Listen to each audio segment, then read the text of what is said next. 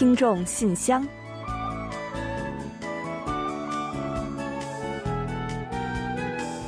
分享最新动态，聆听您的心声。听众朋友们好，我是李璐，欢迎您收听《听众信箱》节目。听众朋友大家好，我是婉玲，很高兴呢，又时隔一周跟大家相会在信箱节目之中了。话说呀，这一入冬呢，起床就成了一件难事儿了。最近呢，我发现哪怕我是连着睡了十个小时啊，也还是挺累的。这每天早起呢，真的是眼皮在打架，头重脚轻的感觉。我想啊，跟你有同感的人肯定不少。这不，俗话说啊。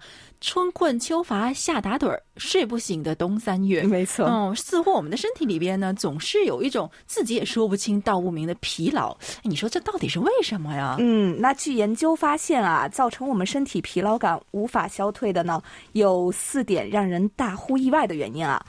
首先呢，这第一个就是不动窝啊，比如说呢，沙发上一躺躺一天，怎么样？够意外的吧？嗯，没错，很多人呢肯定要高呼啊。往沙发上一歪，也就是某某躺，可是我心中最美好的休息画面了，可不是？所以呢，经常会希望哇，上天啊，求求你现在就赐给我一个沙发吧，这样的感觉，对吧？但是研究结果表明啊，这种休息呢，反而会越休越累。嗯，其实呢，我们多少都会有过这样的体会吧。长时间坐躺不动的话呢，会感到我们的身体状态渐渐的变差了，反而呢，觉得更没力气了。所以说啊，呃，我们呢还是要动起来。这尤其呢是冬天到了，大家肯定是更不愿意动了。就得呢时刻提醒着自己多活动活动筋骨，一周呢要保证中等强度的运动时间呢不少于一百五十分钟。嗯，要不怎么说生命在于运动呢？那当然呢也别忘了我们经常提醒大家的肌肉运动啊。那第二个让人感到意外的原因啊，竟然是吃甜食。嗯，那我们好像都有这种感觉啊，每当身体累了或者是有压力的时候呢，就会想吃点甜的。但是血糖的骤增长期反复啊，会阻碍我们的身体正常去。去摄取葡萄糖这一能量源，反而呢会加重疲劳感。嗯，另外呢还有一点原因呢，就是抑郁。哇，这是最可怕的。是啊，最近这个抑郁症的患者真的是越来越多了。嗯那提醒大家的是呢，如果说呢您在毫无理由的这个情况下，一直感觉自己没精打采，或者是特别累，那就需要考虑一下是否有抑郁症的可能了。典型的抑郁表现呢，包括总是觉得伤怀呀、空虚呀。怀疑呢自己一无是处，对工作和生活呢也都提不起兴趣。还有呢，不愿同别人交流，没有食欲和失眠等等。嗯，尤其是一到秋冬啊，人们都会或多或少的感到一些啊伤感啊、抑郁的。如果呢出现的症状啊比较严重，所以呢尽量还是建议您呢去咨询医生啊，这也是一个好办法。其实就跟感冒了，我们去求助医生会好得快一样，心灵感冒呢也是可以从医生那里得到帮助的。最后还有一点原因啊，就是季节性过敏。这个呢，我可以现身说法啊。过敏呢，真的是蛮累人的。不光呢会流涕啊、流泪呀、打喷嚏啊，严重的时候呢，我也会觉得这个头有千斤重啊。那据专家说啊，如果是不及时治疗，对抗过敏源呢，要消耗大量的体能，所以呀，也会像我这样觉得很累。对呀，常常看到李璐开始这个涕泪横流，就问他，你是不是又开始？啊，说起来呢，这些造成疲劳的原因啊，真的挺让人意外的啊。所以呢，看来我们应该要好好去审视一下疲劳的根源，因为对症下药才是良药嘛。好了，接下来呢，就让我们一起打开今天的听众信箱，看看还有哪些有趣的内容要跟大家一起分享。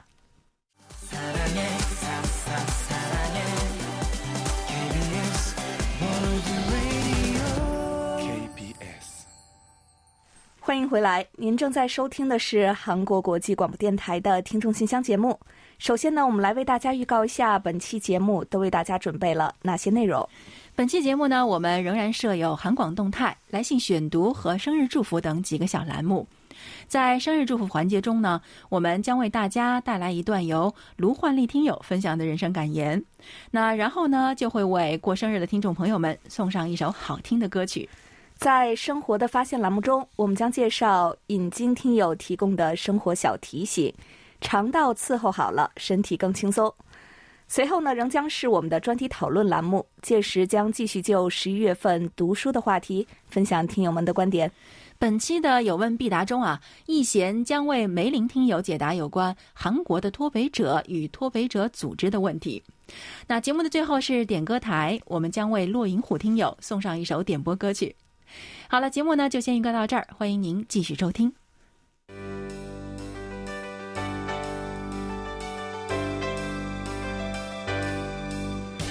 听众朋友，欢迎进入今天节目的第一个环节——韩广动态。首先呢，适逢年末了，我们将于十一月二十七日，也就是下周五，到十二月七日的十一天期间，进行今年度的 K-pop 年末盘点调查活动，邀请听友们前往我们的网站填写调查问卷。欢迎广大韩流乐迷届时积极参与，为您的偶像和您喜欢的音乐投上宝贵的一票。嗯，我们呢将在参与调查的听友中抽签选出幸运者，赠送纪念品。另外啊，十一月三十日，我们将安排播出一期五十分钟的特别节目，为听友们介绍寺庙修行者的饭桌和饮食以及相关的文化。啊，说话说啊，近年来这个寺庙住宿项目，也就是 Temple Stay 啊，在外国游客中呢是非常有人气的。其中很受欢迎的一个环节啊，就是一日三餐去品尝寺庙的饮食，感受相关的文化。那虽然呢，今年因为疫情的关系，要想亲临现场去感受寺庙饮食的美好体验，有一些困难。但是呢，大家可以跟着我们本期节目一起来走进韩国的寺庙饮食，聆听和发掘其所带给我们的思考和感悟。嗯，没错，也是一次神游的好机会啊！听友们一定不要错过。啊，同时啊，由于当天呢我们会播出特辑，所以原定播出的《今日首尔》看韩剧学韩语和经济透视将暂停播出一期。新闻广角节目呢还是会正常播出的，敬请听友们留意。另外呢，也再来宣传一下我们的年末四大奖活动吧。我们将在年底的听众信箱节目中评选出四位今年一年以来积极支持我们的节目和我们热情互动的听友呢，赠送大礼。那目前呢，距离年底还有一个来月的时间啊，欢迎大家呢积极的给我们来信参与节目的互动，说不定最终的大奖就是您的了。嗯，您一定要抱着。这个大奖肯定是我的心态，没错，是在进行。对 呀，参与方式呢也很简单啊，就是多来信参与我们的来信选读、专题讨论等各个环节。那同时呢，积极为我们发送收听报告，反馈您的收听效果，分享您的收听感想和提出您的意见或者建议了。那总之啊，欢迎您以任何方式参与到我们的节目中来哦。好了，最新动态呢就先介绍到这里。下面呢，我们准备进入下一个环节，分享听友们的来信。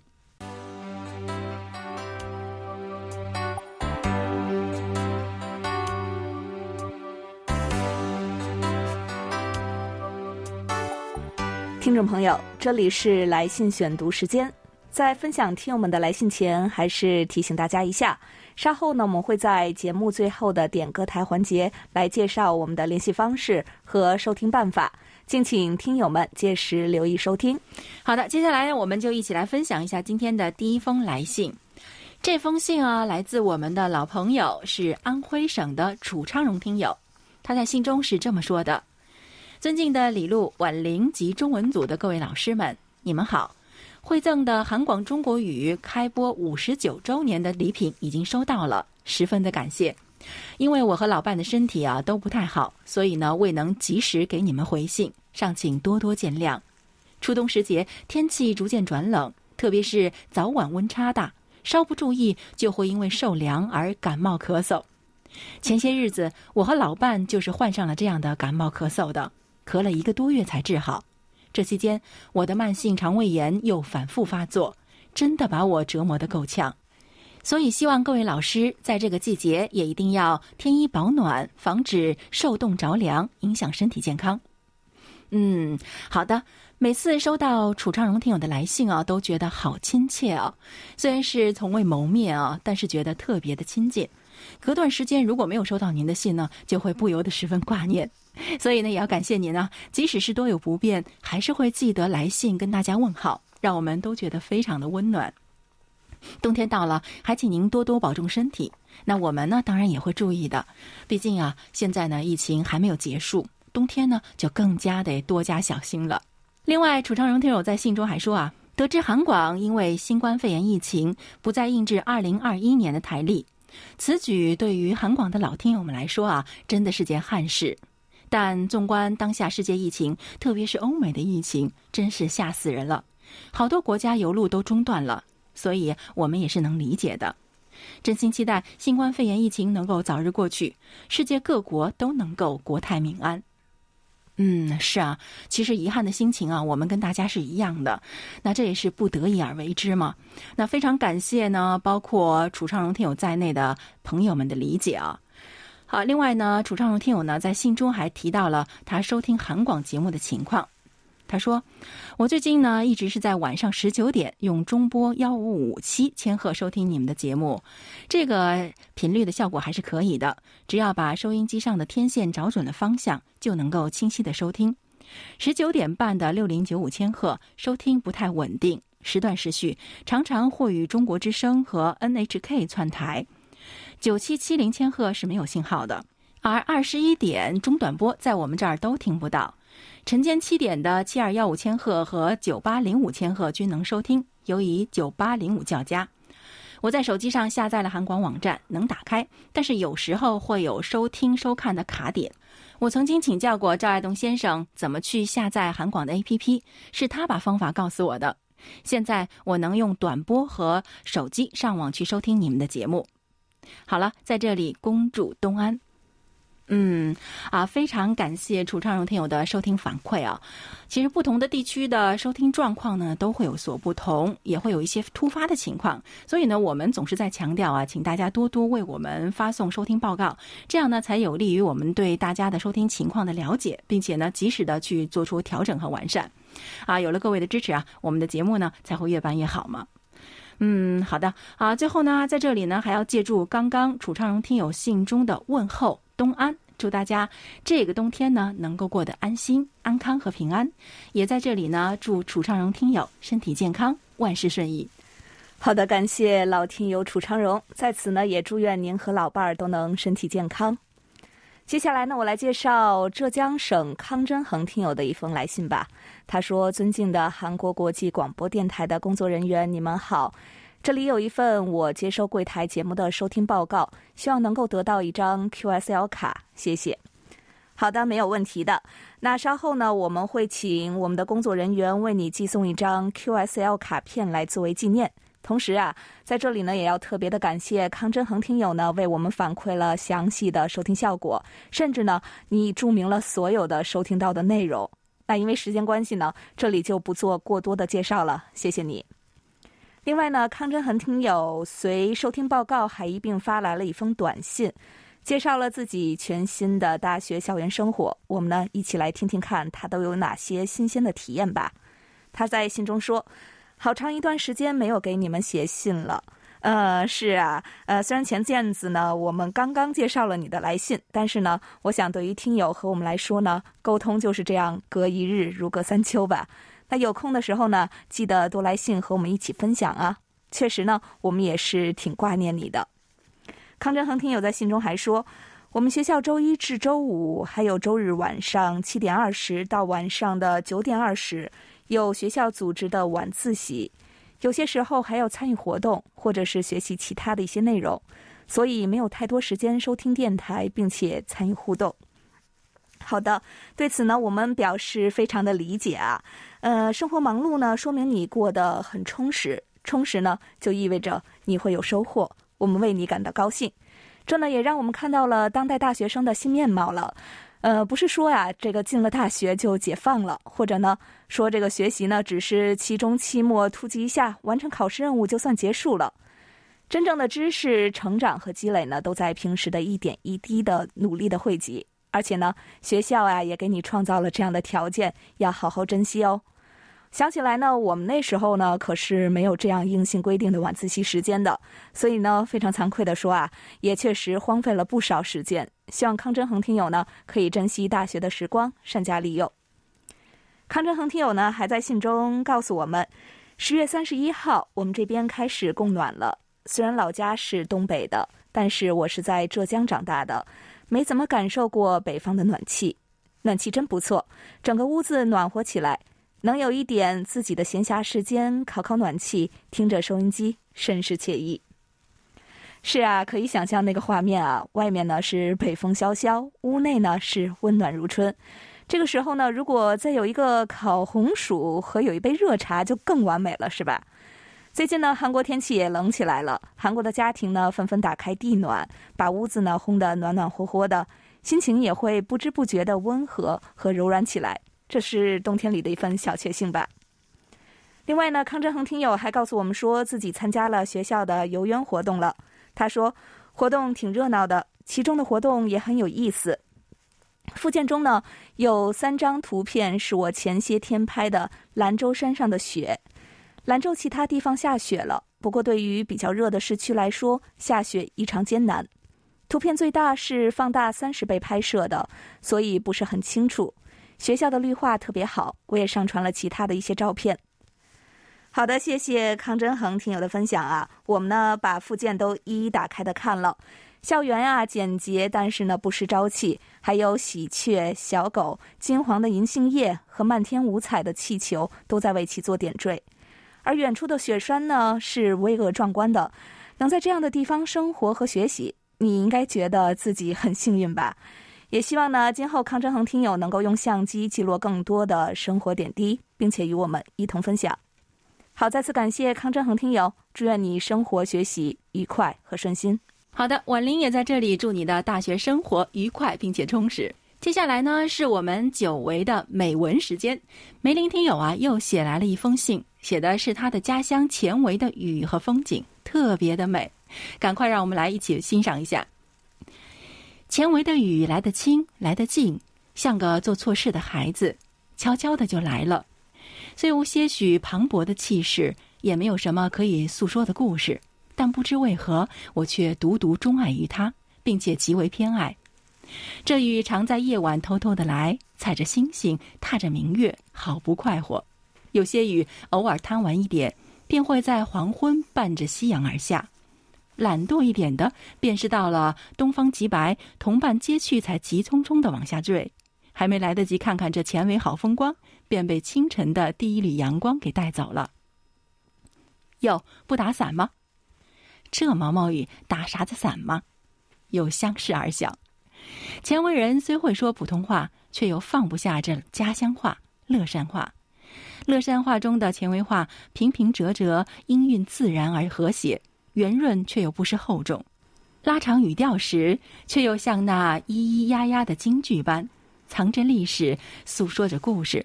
配上这语，倒也是正好。不负千年古郡的声誉，前围宽度小，深度却大。但要说最为精妙，便属那文庙吧。庙堂香火鼎盛，庙宇宏伟大气，供奉着圣人以及数不清、说不尽的仙人才子。进得庙宇之内，拾阶而上，沉醉于此，诵诗书于前，便是满满的诗情画意。寻一二知己好友，探讨人生哲理，相携同行，泡一壶浓茶，摆一盘棋局，坐桂树之下。即使闻不到桂花的芬芳，风吹过，便是那树叶沙沙的乐曲，即可畅叙幽情，安然自得。而雨中的文庙，更多了几分庄重肃穆。犀利的雨声似乎在诉说着至圣先师孔子的仁爱，以及前为沉淀了几千年的文化底蕴，让路人不禁驻足聆听，细细的品味。对于我的故乡前为，我向来是难以离开的，并不完全是因为此地依山傍水，山清水秀，而是自己作为前为人与前为之间最纯最真的感情。我难以用最精妙的语言去夸耀我的故乡。就让我用最真诚的心去描述它吧。前围于我而言，就如同天上的连绵细雨，无声的滋润着我的心田，健壮了我的体格，塑造了我的灵魂。而细雨落地，化作涓涓细流，最终汇入海洋。所有华夏儿女的乡土亲情汇聚到一起，那便是中华民族的民族情了吧。我的故乡前围，前围的雨，见证了我由青涩走向成熟。成为了我脑海中难以磨灭的印象。亲爱的听众朋友们，窗外雨，帘外雨正潺潺，轻柔雨声又在向你诉说着什么呢？怎么样，是美文没错吧？啊，我想啊，很多听友呢一定跟我一样啊，虽然是没有去过前维，但是呢，从梅林听友的信中呢，也已经对它的美深有感触，并且心生向往了。特别感谢梅林听友在这个多事之秋给大家送上了这篇美文呢。您随信附上的前文的街景和文庙的照片呢，也满足了我们的一些好奇心。嗯，当然啊，在看了照片之后呢，对前文是更加的向往了。但愿今后呢，能有机会啊，去亲眼看看这个美好的地方。啊，另外呢，就是您在信中提出过的这个有关脱北者的问题啊，易贤呢会在今天的有问必答中为您解答。所以呢，请继续锁定我们的节目。好了，期待您的下一封来信。好的，感谢梅林听友的美文分享，为我们描绘了您家乡的美好以及您浓浓的乡情。好，那接下来呢，我来介绍吉林省四平市唐西瑶听友的一封来信吧。他说：“KBS 韩国国际广播电台的工作人员，你们好。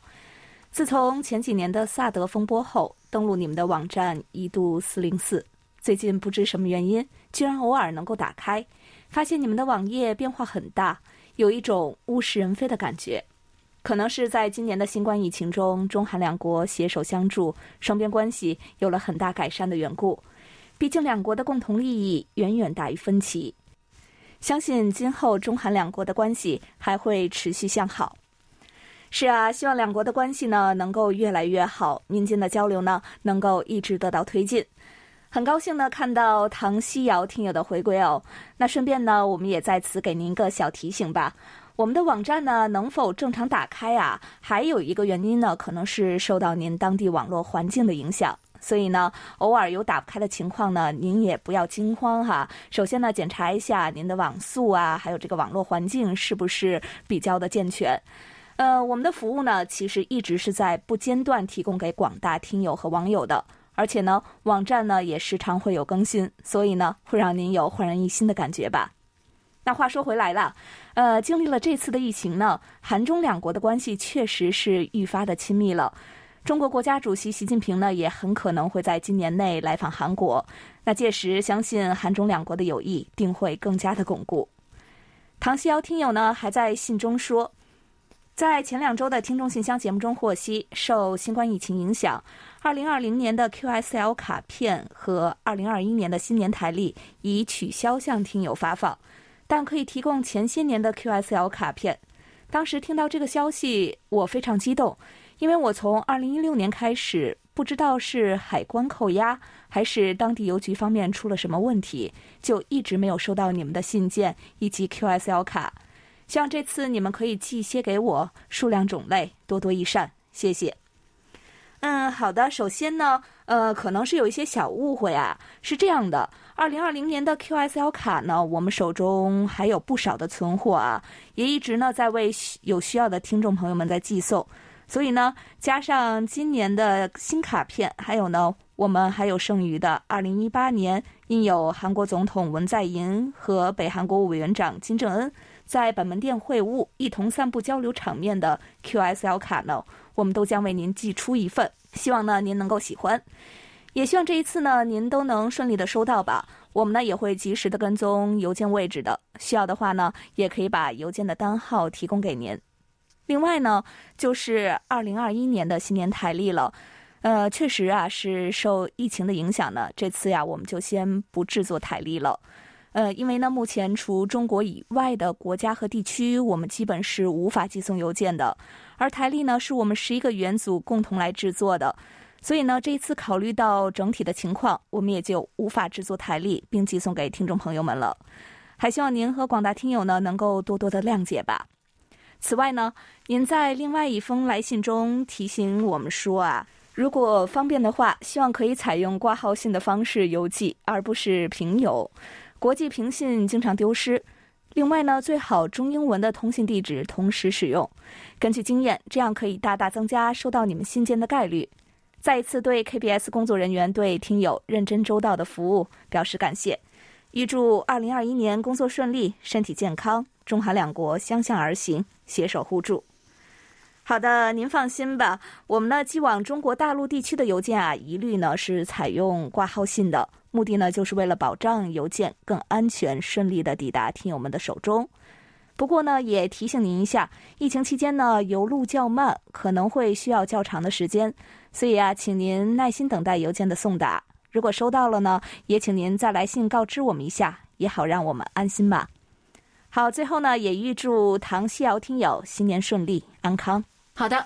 那都说是有朋自远方来，不亦乐乎啊！其实，在我们这里呢，就是有信自远方来，不亦乐乎了。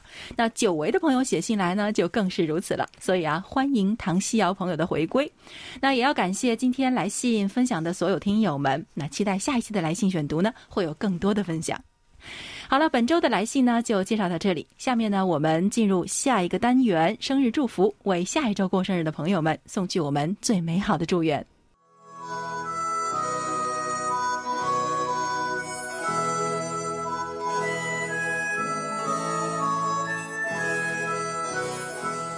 每个生命都是独特且美丽的，组合在一起，共同谱写出了一曲婉转动听的生命之歌。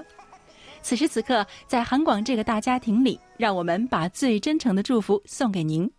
欢迎来到生日祝福。首先呢，我们送给即将过生日的听友们一段由北京卢欢丽听友分享的人生感言。感言：不懂珍惜，给你做金山也不会快乐。不懂宽容，再多的朋友也终将离去；不懂感恩，再优秀也难以成功；不懂行动，再聪明也难以圆梦；不懂合作，再拼搏也难以大成；不懂积累，再挣钱也难以大富；不懂满足，再富有也难以幸福。好的，感谢婉玲，也感谢卢欢丽听友同我们分享刚才这段话。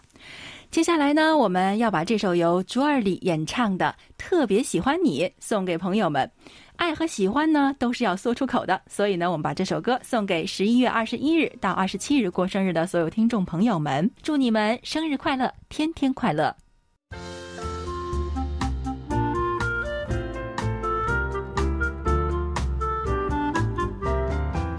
生活中的点滴值得发现，生活中的小精彩无处不在。让我们做您的小助手，带您去了解生活中那些您不熟识的小窍门、小秘诀，给您的日常多一点温馨的提示。欢迎大家进入生活的发现。肠道呢是人体内最大的微生态环境，它的正常运作与否啊，与人体的健康有着非常重要的关系。肠道伺候好了，身体就会更加轻松。那今天呢，我们就通过介绍黑龙江省引经听友分享的内容。一起看看都有哪些食物对此有帮助吧。首先呢是海带，海带呢被称作是肠蠕动的加速器，因为海带呢是呈碱性的，可以促进血液中的甘油三酯代谢，那有助于润肠通便，而且呢它的热量比较低，膳食纤维也很丰富，能加速肠道的运动。另外呢是黑木耳，黑木耳呢是肠清洁的钟点工。这道菜啊，老百姓餐桌上久食不厌，有“素中之荤”之美誉。黑木耳呢所含的植物胶质，可在短时间内吸附残留于肠道的毒素，并将其排出体外，起到洗涤肠道的作用。嗯，是个清道工啊。另外呢，就是魔芋豆腐。魔芋豆腐呢，被称作是肠清宁的能量源。魔芋豆腐中呢含有树水凝胶纤维，可以促进肠道的蠕动，减轻肠道的压力。另外啊，其中的膳食纤维呢还可以在肠壁上形成一种保护膜，缩短食物的停留时间，清除肠壁的废物。嗯，还有一种呢是糙米，糙米呢被誉为肠疏通的管道工。糙米中含有丰富的 B 族维生素和维生素 E，能够促进血液循环，源源不断的为肠道输送能量。可促进肠道有益菌增殖，预防便秘。嗯，再有呢，就是被誉为肠道的养颜液的蜂蜜了。蜂蜜啊，是可以让您的肠道和颜悦色的，因为它包含的这种氨基酸啊、维生素啊等等的，是可以促进身体的良性循环的。蜂蜜中的镁、还有磷、钙等营养元素可以调节神经系统，也可以为肠道提供良好的休息环境。取一勺蜂蜜泡水饮用呢，能够达到润肠的功效。还有啊，蜂蜜不是能美容吗？当然要多吃点了。嗯，对于肠道不好呢，我们都是深有体会。肠道不舒服了，消化就不好，吃不好呢，可就是件麻烦事儿。所以啊，有这样烦恼的朋友们呢，可以参考一下刚刚我们在栏目中为大家介绍的对肠道好的食物和饮食习惯，健康生活，让我们从肠胃做起。好的，再次感谢引经听友的精彩分享。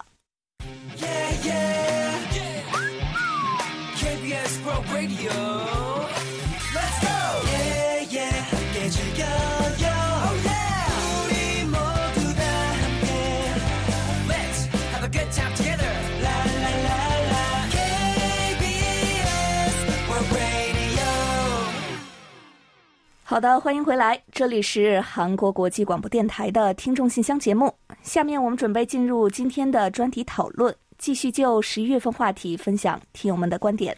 在此之前呢，我们还是首先来预告一下十二月份的讨论话题内容。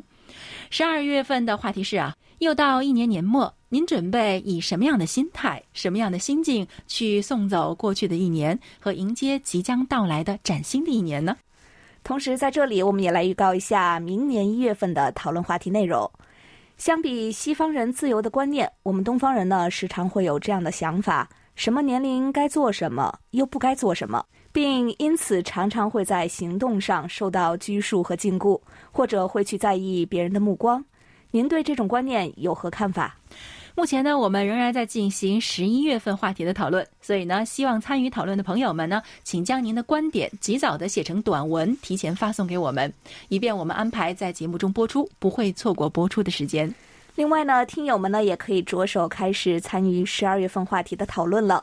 如果呢您刚刚没有听清楚话题预报的话呢，还可以前往我们的官方网站，找到听众信箱网页的专题讨论板块，查阅每月详细的讨论话题内容。参加讨论的幸运听友将有机会获得我们赠送的一份精美奖品，欢迎大家畅所欲言。那我们接下来呢，要介绍一下十一月份的讨论话题。您平时是喜欢读纸质书还是电子书呢？在迄今为止读过的书中，请介绍一本让您印象深刻的书籍。好，那下面呢，我们就一起来分享听友的观点。山东省的刘德明听友跟我们分享了一本他喜欢的书。我喜欢读书。但由于时间所限，所以我一般先从各类推荐书目中选书，然后下载电子书阅读，感觉不错，再把纸质书买回来，方便以后再次细读，这样节省了时间和金钱，大幅提高了效率。说到最近几年让我印象深刻的书，毫无疑问是科幻作家刘慈欣的长篇科幻小说《三体》三部曲，这也是我这几年唯一看过的科幻小说。这本书曾被奥巴马和扎克伯格力荐，二零一五年还获得了科幻界的最高奖雨果奖，打破了雨果奖常年被欧美垄断的历史。三体其实指的是一种外星人，由于三体母星并不稳定，三体人决定星际移民，于是他们监听来自宇宙深处的信号，寻找适合移民的家园。此时正值中国动荡的六十年代。三体人的信号被寻找外星文明的叶文洁收到了。其实，三体人发射信号呢，是来自于有正义感的三体人，希望收到信号的人不要回复，否则三体人就会占领你们的星球。但是叶文洁为了报复人类，试图将三体文明引入地球，于是坚决选择回复。三体人从此知道了地球的存在。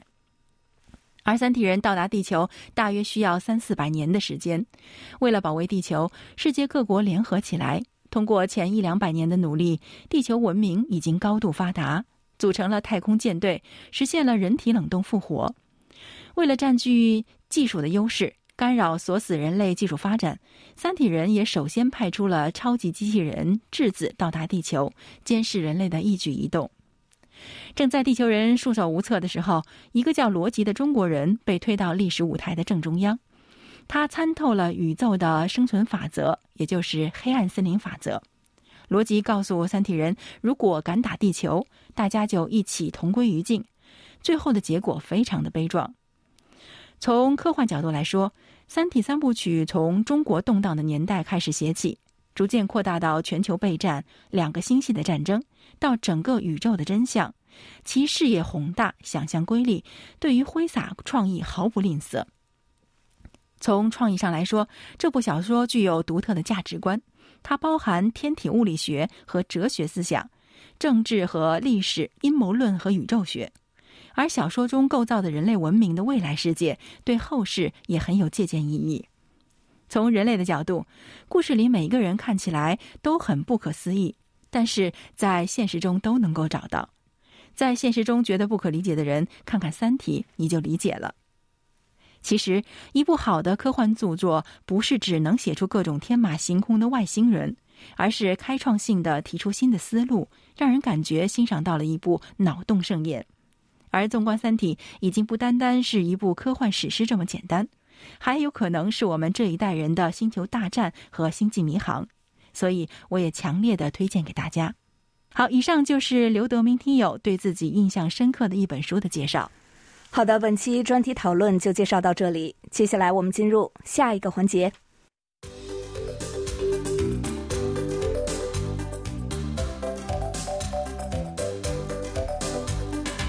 有问必答。今天我们请易贤来回答四川梅林听友提出的问题。他的问题是在节目中得知脱北者组织在南北边境一带散发传单、放气球。让我知道了有这么一群生活在韩国的北韩人，请易贤老师介绍一下脱北者与脱北者组织。好的，接下来就请易贤来回答梅林听友提出的这个问题。各位听友，大家好，我是易贤，今天我来回答梅林听友提出的问题。脱北者指因不满于北韩的政治体制与生活环境等种种原因，通过非正式渠道脱离北韩投奔韩国或第三国家的北韩居民。自九十年代中期以来啊，投奔韩国的脱北者人数明显的增加。截至去年年末，投奔韩国的脱北者人数共计三万三千五百二十三人。随着脱北者的增加，韩国于一九九七年制定了相关法律《脱北居民保护及定居援助法》。一九九九年还成立了脱北者收容设施统一院，帮助脱北者适应韩国社会。一般来讲的话，脱北者来到韩国，首先在统一院接受为期十二周的适应教育，此后呢，政府提供就业、住房、职业培训、社会福利、生活补助等各方面的支援。以单人家庭为例，包括安家费等，最多可以得到四千多万韩元的支援。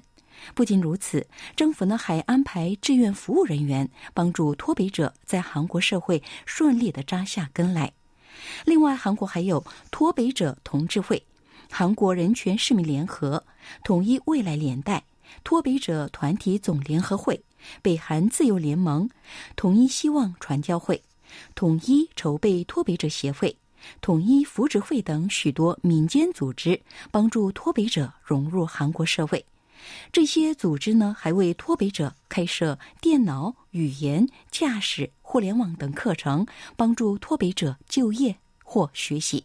好，听众朋友，今天给大家介绍到这儿，希望梅林听友满意。我们下次再会。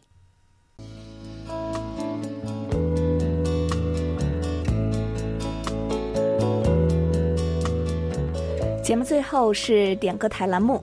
陕西省的骆银虎听友在来信中表示：“我希望点播一首韩国歌曲《朋友》，送给中国语组全体同仁及听众们。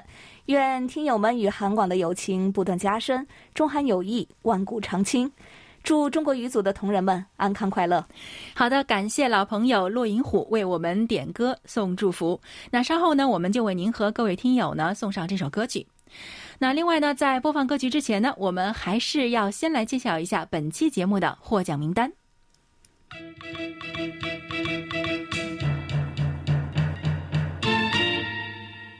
本期幸运听众奖品呢，我们送给今天来信参与节目的唐西瑶听友。本期热心听众奖品，我们送给热心老听友朱坚平听友。嗯，恭喜两位听友。本期的参与奖获奖人呢有三位，那奖品呢分别送给参与生活的发现的引经听友，以及另一位我们多年的老朋友楚昌荣听友。另外一份奖品呢，我们要送给发送在线收听报告的李志听友，QSL 卡呢也会一并寄送给您，希望您能够喜欢。好的，恭喜所有的获奖听众们。另外呢，在节目尾声来介绍一下我们的联系方式，我们的电子邮件地址是 chinese at kbs。到 co 到 kr，发送包裹或手写信的听友，请您寄送至韩国首尔市永登浦区汝矣岛洞汝矣公园路十三号 KBS 韩国国际广播电台中国语组收，邮编是零七二三五。喜欢上网收听的听众朋友们，要记住我们的网址：word 点 kbs 点 co 点 kr 斜杠 Chinese。您也可以在应用市场去下载我们的 APP KBS World Radio On Air 和 KBS World Radio Mobile，利用手机或者是平板电脑来收听韩广的各档节目。好了，听众朋友，那到这里呢，本期听众信箱节目就在安在旭演唱的《朋友》这首歌曲中结束了。非常感谢大家将近一个小时的陪伴，同时呢，更要感谢参与今天节目的各位听众朋友们。欢迎大家继续给予我们鼓励与支持，多来信，多提宝贵的意见和建议哦。好，到这里，我们韩国国际广播电台一个小时的中国语节目呢，就全部播送完了。主持人婉玲和李璐在韩国首尔，祝大家周末快乐。我们下周同一时间再会。